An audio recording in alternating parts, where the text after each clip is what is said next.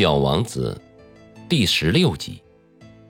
所以第七颗星球就是地球了。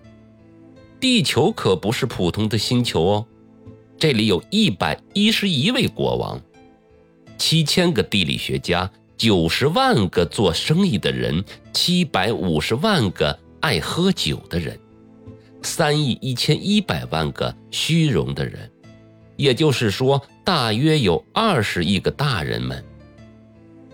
为了让你对地球的大小有个概念，我这么跟你说吧。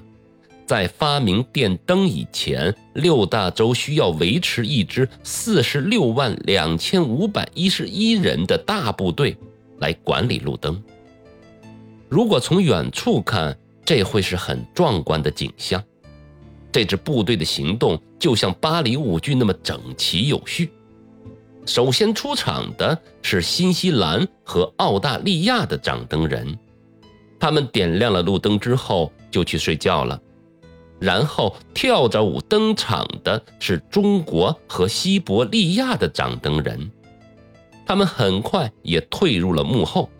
接下来是俄罗斯和印度的掌灯人，接着呢是非洲和欧洲的，再接着是南美洲的，最后是北美洲的。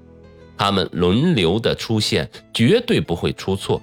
这是多么壮观的场面啊！